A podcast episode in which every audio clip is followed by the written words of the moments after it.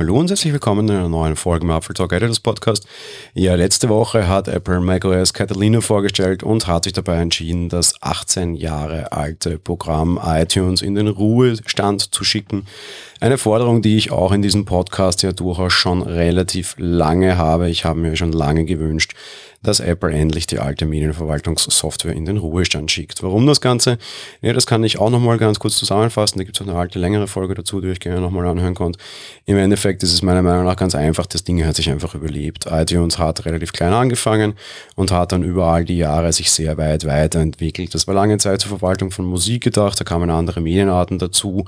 Das waren dann mal sehr früh schon Podcasts. Dann ging es natürlich auch in Richtung Videos. Man hat einen iTunes Video Store gebaut und irgendwie Filme und Serien, dann hat man dann irgendwie Lerninhalte dazu geschmissen mit iTunes U und da kamen immer wieder zusätzliche Inhalte dazu. Wirklich schlimm wurde es dann meiner Meinung nach mit der Einführung des iPhones, was ja mittlerweile auch durchaus einige Jahre her ist, über zehn mittlerweile.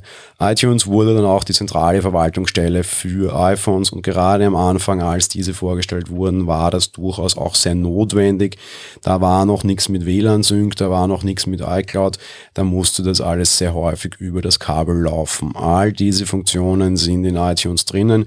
Apple Music hat man dann später auch da hineingeflanscht. Bedeutet, wenn man einfach nur mal Musik hören wollte, läuft eine riesengroße, sehr mächtige Software, die einiges an Ressourcen braucht.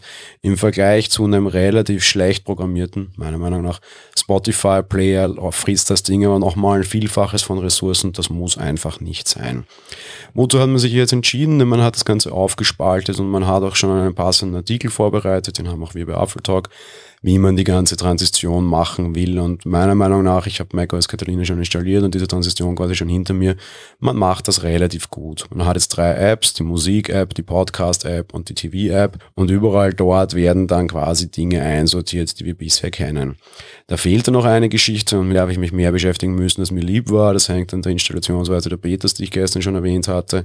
Man kann jetzt auch über den Finder iTunes ähm, Funktionen abbilden, wenn man nämlich ein iOS-Gerät irgendwie die Firmware resetten will, synchronisieren will oder was auch immer. Also dieser ganze iOS-Synchronisierungsteil, der ist direkt in den Finder gewandert. Das heißt, eigentlich ersetzen vier Apps jetzt iTunes und nicht nur drei, wie das häufig berichtet wird. Die drei Apps sehen ganz gut aus und offenbar haben die unterschiedliche Herkunft, Herkünfte quasi. Die Musik-App selbst soll von iTunes ausgekoppelt sein, also tatsächlich echter macOS-Code sein. Die Podcasts und die TV-Apps sollen angeblich aus Marzipan, beziehungsweise mittlerweile heißt der Catalyst kommen. Schaut alles ganz gut aus. Alle Elemente, die man bisher hatte, werden dort irgendwie einsortiert und die Library entsprechend übernommen. Nein, die Musik-App ist nicht nur für Apple Music. Ja, sie zeigt auch die iCloud Musikbibliothek an, wenn man iTunes Match Nutzer, so wie ich ist. Das muss man in den Optionen allerdings aktuell alles mal irgendwie erst aktuell, also einstellen und sich dann am besten mal durch alle ähm, Optionen durchklicken. Das betrifft alle diese drei Apps. Dadurch, dass sie relativ klein sind, dauert das auch nicht sonderlich lange und würde ich jeden ans Herz legen. Die große Frage ist jetzt, ja, ist iTunes endlich tatsächlich tot? Und ich würde aber sagen, nein. Auf der einen Seite habe ich ein Argument, das natürlich schwer von der Hand zu weisen ist, aber jetzt vielleicht nicht ganz wichtig für die Diskussion ist. Man hat hier sich jetzt entschieden, iTunes zu töten, beziehungsweise man konnte iTunes töten, weil man eben Catalyst hat. Das ist eine Softwareoption, die man unter Windows nicht hat. iTunes wird unter Windows auch angeboten und ich denke, dass man das auch sehr lange weiterhin tun wird. Man kann sich lange überlegen, ob es sinnvoll ist, unbedingt jetzt für andere Software, also für andere Plattformen Services anzubieten. Gerade hier würde ich aber sagen, ja, damit die Leute auch unter Windows Apple Music hören können und auch unter Windows ihre iOS-Geräte verwalten können. Notwendig und wichtig ist das. Ohne Catalina, beziehungsweise Catalyst, also diese Portierungsvariante, kann man dort nicht wirklich etwas ändern, beziehungsweise halt dort diese neuen Apps bringen, ohne enormen Aufwand. Das heißt, man hat sich dazu entschieden, iTunes weiterhin dort zu lassen. Auf der anderen Seite, und das ist eine Kritik, die ich schon auch noch habe und die uns sowohl auch am Mac trifft, man hat sich eben dazu entschieden, alle Zöpfe irgendwo weiterzuführen. Man hat die Zöpfe auf vier neue Köpfe verteilt und es sind immer noch genug Haare. Man hätte sich aber vielleicht, und ich gehe jetzt aus diesem fürchterlichen Wortbild hinaus. Man hätte sich vielleicht sehr wohl überlegen sollen, ob man diese Services nicht teilweise neu strukturiert, teilweise vielleicht ein bisschen abschneidet, teilweise vielleicht einfach andere Lösungen macht.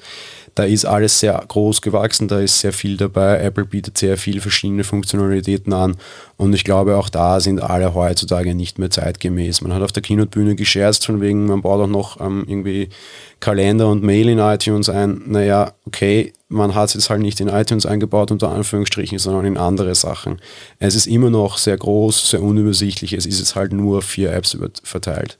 Das löst die Kritik, dass die Dinge zu langsam sind und dafür Daumen hoch und alles in Ordnung. Das löst aber nicht das Problem, dass halt einfach auch zu viel Angebot da ist und dass das Dinge sind, die man einem neuen User wahrscheinlich auch relativ schwer erklären kann, weil einfach eben, es ist viel zu komplex. Ich bin dennoch gespannt. Ich glaube, man wird da durchaus auch noch weiterentwickeln. Ich glaube, iTunes unter Windows wird durchaus lange bleiben, auch wenn es ersten Gerüchte gibt, dass das nicht so sein wird, kann ich mir aber schwer vorstellen. Wir werden sicherlich bald mehr dazu hören, vor allem wenn dann die ganzen Services starten. Bin auch gespannt, wo und wie sie Apple Arcade einbauen, wahrscheinlich nur in den normalen App Store. Dort gäbe es nämlich auch schon den passenden Tab dafür. Das war's mit der heutigen Folge. Wir hören uns dann morgen wieder. Bis dahin, ciao.